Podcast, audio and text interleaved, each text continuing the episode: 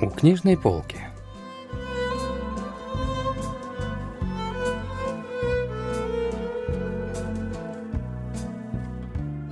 Рассказ «Мой директор-дьявол» писателя Имсон Суна.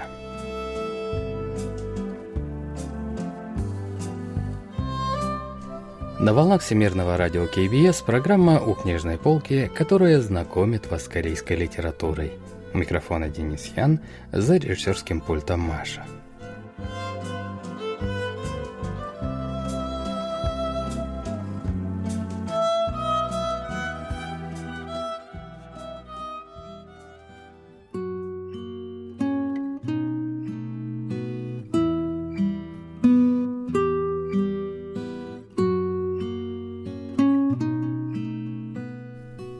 День выдался грустным. Перед работой я поругался с женой. Моя жена – медсестра. В следующем году, впервые за 4 года, она может взять декретный отпуск, поэтому до конца декабря должна забеременеть во что бы то ни стало. Она не говорила это вслух, но я хорошо знаю, как сильно она ждала своей очереди. Я возмущался, так как беременность превращали в Олимпийские игры, но жену эти слова только досаждали и излили.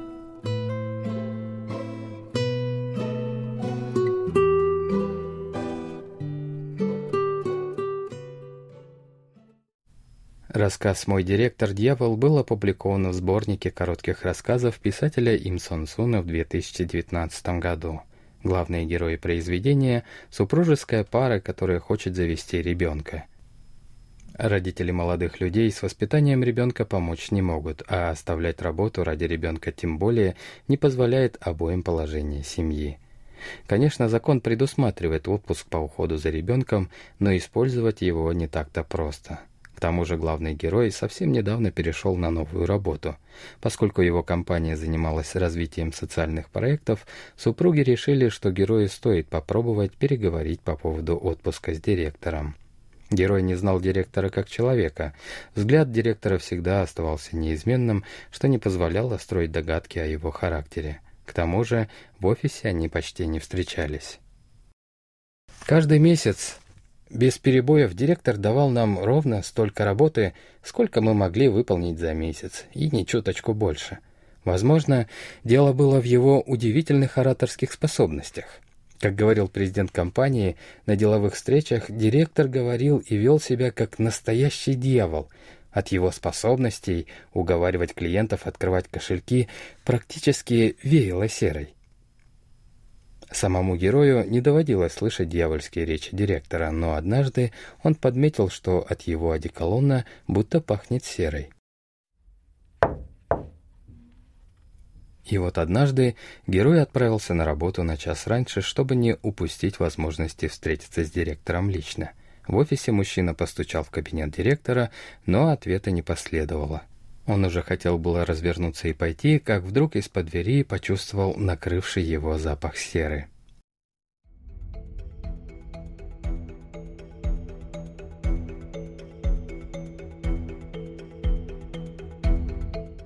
Тело среагировало первым.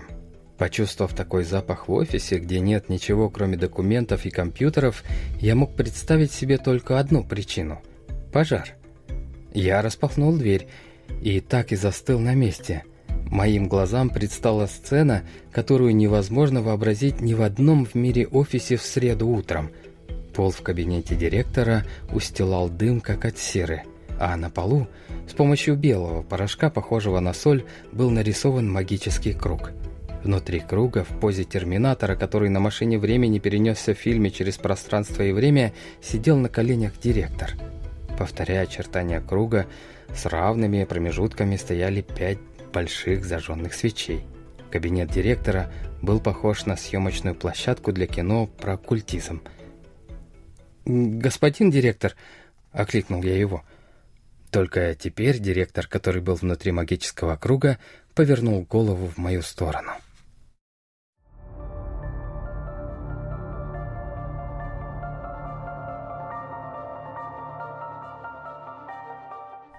Я вздрогнул и отступил назад. Поверх лица директора виднелось чужое, жуткое красное лицо. Глаза были ярко-желтыми, а изо рта торчали клыки. Директор взглянул на меня и коротко вздохнул. У него изо рта вырвалось что-то похожее на белый дым. Запах серы стал еще сильнее. В то же самое время всю комнату сотрясало рычание, доносившееся откуда-то снизу из глубины. Мне показалось, что от страха я сойду с ума. Я и в самом деле потерял сознание. «Мистер Ю, очнитесь. Вы в порядке? Пришли в себя?» Когда герой очнулся, то увидел перед собой взволнованного директора. Герой лежал в коридоре перед его кабинетом, внутри которого теперь не было ни дыма из серы, ни начерченного солью магического круга. Герой хотел было заговорить о случившемся, но побоялся продемонстрировать лишние знания. Директор предложил съездить в больницу, но герой ответил, что сходит вечером в больницу, где работает его жена. Затем мужчина вернулся на свое рабочее место, но весь день утренний инцидент никак не выходил из его головы.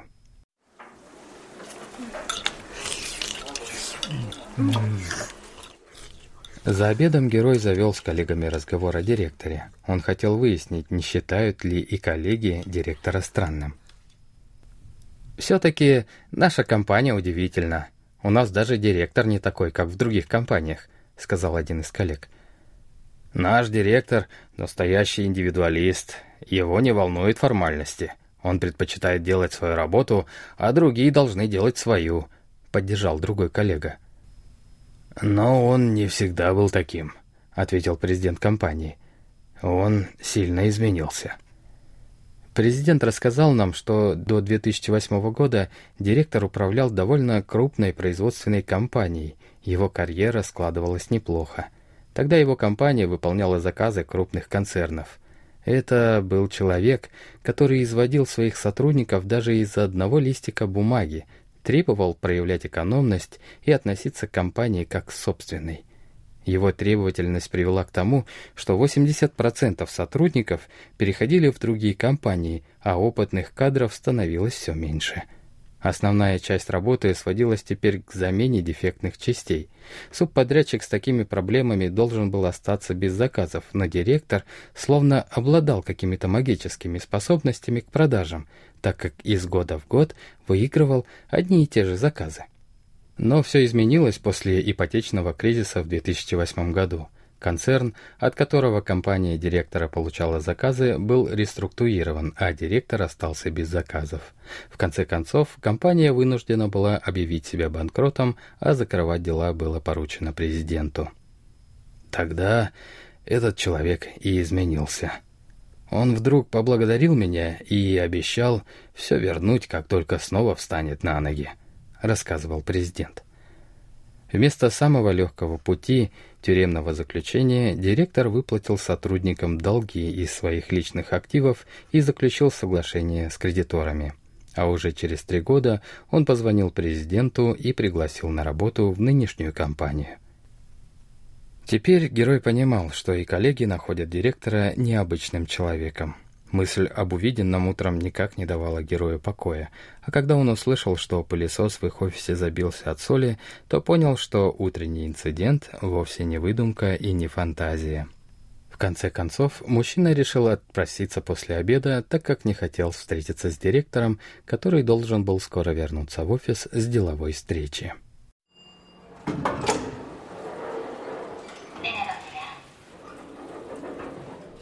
Но в дверях лифта герой столкнулся с директором. «Куда ты направляешься?» — спросил директор. «Да я в больницу хочу сходить, поэтому отпросился», — растерянно ответил я. «У тебя ведь нет машины? Давай я тебя подвезу». «Нет, спасибо. Возьму такси». «Директор должен заботиться о своих сотрудниках. Не отпирайся. Я тебя отвезу». Не делай это, отказываться от предложения директора.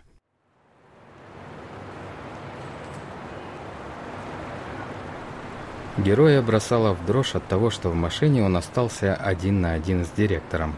Тот, видимо, это почувствовал, так как остановил машину в переулке и спросил, что герой успел увидеть утром.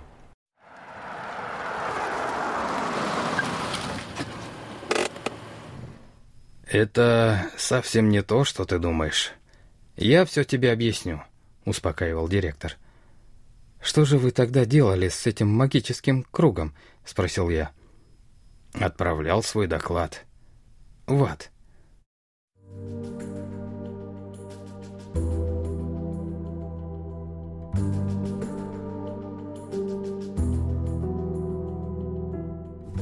Тело директора принадлежало бывшему настоящему директору, который 30 лет назад заключил сделку с дьяволом, заложив свое тело и душу в обмен на 20 лет богатства.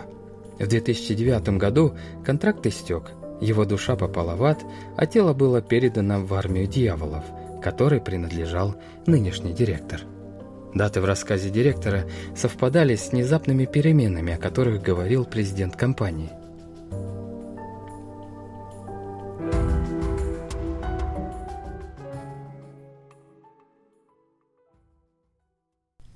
Оказалось, что за внешностью приятного толкового директора скрывался дьявол, командированный в обычный мир из ада. Но разве не удивительно, что присланный из ада дьявол занимается на земле благотворительными делами? После смерти человека его душа в астральном мире загорается от собственных грехов. Библия называет это «муками адского пламени», — объяснил директор — но ведь считается, что это дьявол собирает души в ад и мучает их. Астральный мир, которому мы принадлежим, это мир, в котором нет массы. На языке физики это означает, что в этом мире нет возможности сохранять энергию. Однако человеческая душа уникальна. Она принадлежит как ментальному, так и материальному миру. Поэтому 21-граммовая душа человека — а особенно душа, которая сгорает от грехов, для нас является хорошим источником энергии. То есть для нас душа — нечто вроде батарейки или обогревателя, продолжал объяснять директор. «Да что вы, 21 грамм сгорит в один момент», — возразил я. «Так ты и в физике совсем не разбираешься. Отсутствие массы в астральном мире означает, что при переходе в астральный мир вся масса человека — преобразуется в энергию. По словам директора, самая большая проблема, с которой нынче столкнулись дьяволы, заключается в слишком большом количестве греховных человеческих душ, которые попадают в астральный мир. Наша армия работает над благотворительностью и здравоохранением, чтобы сократить количество душ, попадающих в ад. Мы поставляем повсеместно средства контрацепции, Проводим обучение в странах третьего мира. По возможности стараемся отправить как можно больше душ в ментальный мир, замедлить рост населения и разрешить кризис переполнения энергией в астральном мире, говорил директор. Герою было сложно поверить в то, что дьявол отправляет людей в рай, чтобы разрешить проблемы в аду. Мужчина внимательно продолжал слушать дьявола в облике директора. «Ты думаешь, я просто так тебе это говорю?» «Еще раз подумай о ребенке», — сказал вдруг директор. Меня как будто ударили молотком по голове. «Я советую тебе не как директор, а как дьявол. Все это не просто так. В эти времена рождение ребенка или чудо, или огромный грех. Нечеловеческое это дело», — убеждал директор. Внутри меня вдруг что-то встрепенулось. Я выкрикнул в знак протеста. «Но ведь это вы сделали мир таким!» «Люди не нуждаются в нас, чтобы совершить плохие поступки. Человечество отлично с этим справляется и без нашего вмешательства. И даже лучше, чем кажется. Зачем бы тогда занимались благотворительностью? Как бы мне не оказаться в раю после таких дел?» — возражал директор. Герой не смог ничего ответить на доводы дьявола. Когда он пришел домой, жена сразу поняла по его лицу, что произошло что-то неприятное. Она успокоила его тем, что они обязательно найдут выход для рождения ребенка. Теплые слова жены вызвали у героя слезы. Проснувшись на рассвете, герой с благодарностью заключил крепко спавшую жену в объятия.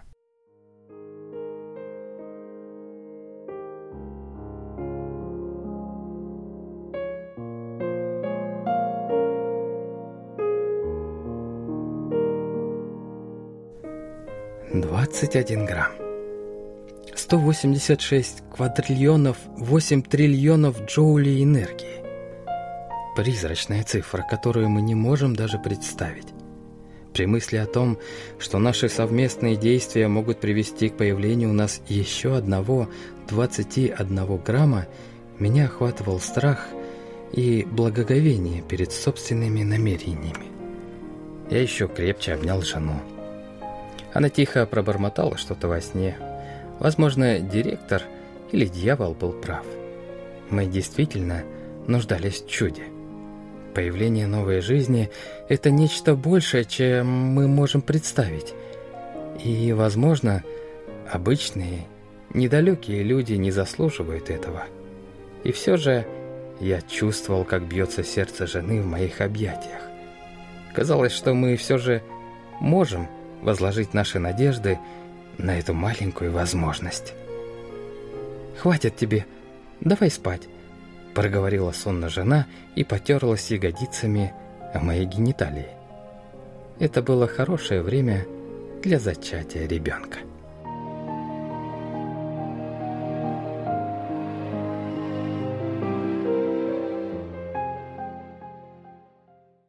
Вот что говорит о последней сцене произведения литературный критик Чон Сойон.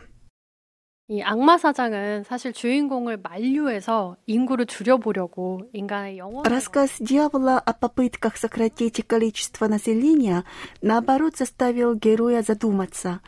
Когда каждый день проживается с трудом, иногда мы начинаем задумываться о том, как жалко и ничтожна наша жизнь. В такие дни люди кажутся сами себе мелкими. Но дьявол рассказал герою, что человеческая душа, которая весит всего 21 грамм, превращается в 186 квадриллионов 9 триллионов джоулей энергии. Такой же энергией обладает и новая жизнь. Эти слова заставили героя поверить в возможности чуда, благодаря которому появляется ребенок. Мы не знаем, выиграет или проиграет герой дьяволу, но произведение дает нам понять, что жизнь может двигаться вперед, если в нас теплится хотя бы маленький огонек надежды. 앞으로 나아가게 하는 것은 언제나 뭔가 대단한 일이 아니라 그런 신락 같은 희망이 아닐까 싶습니다.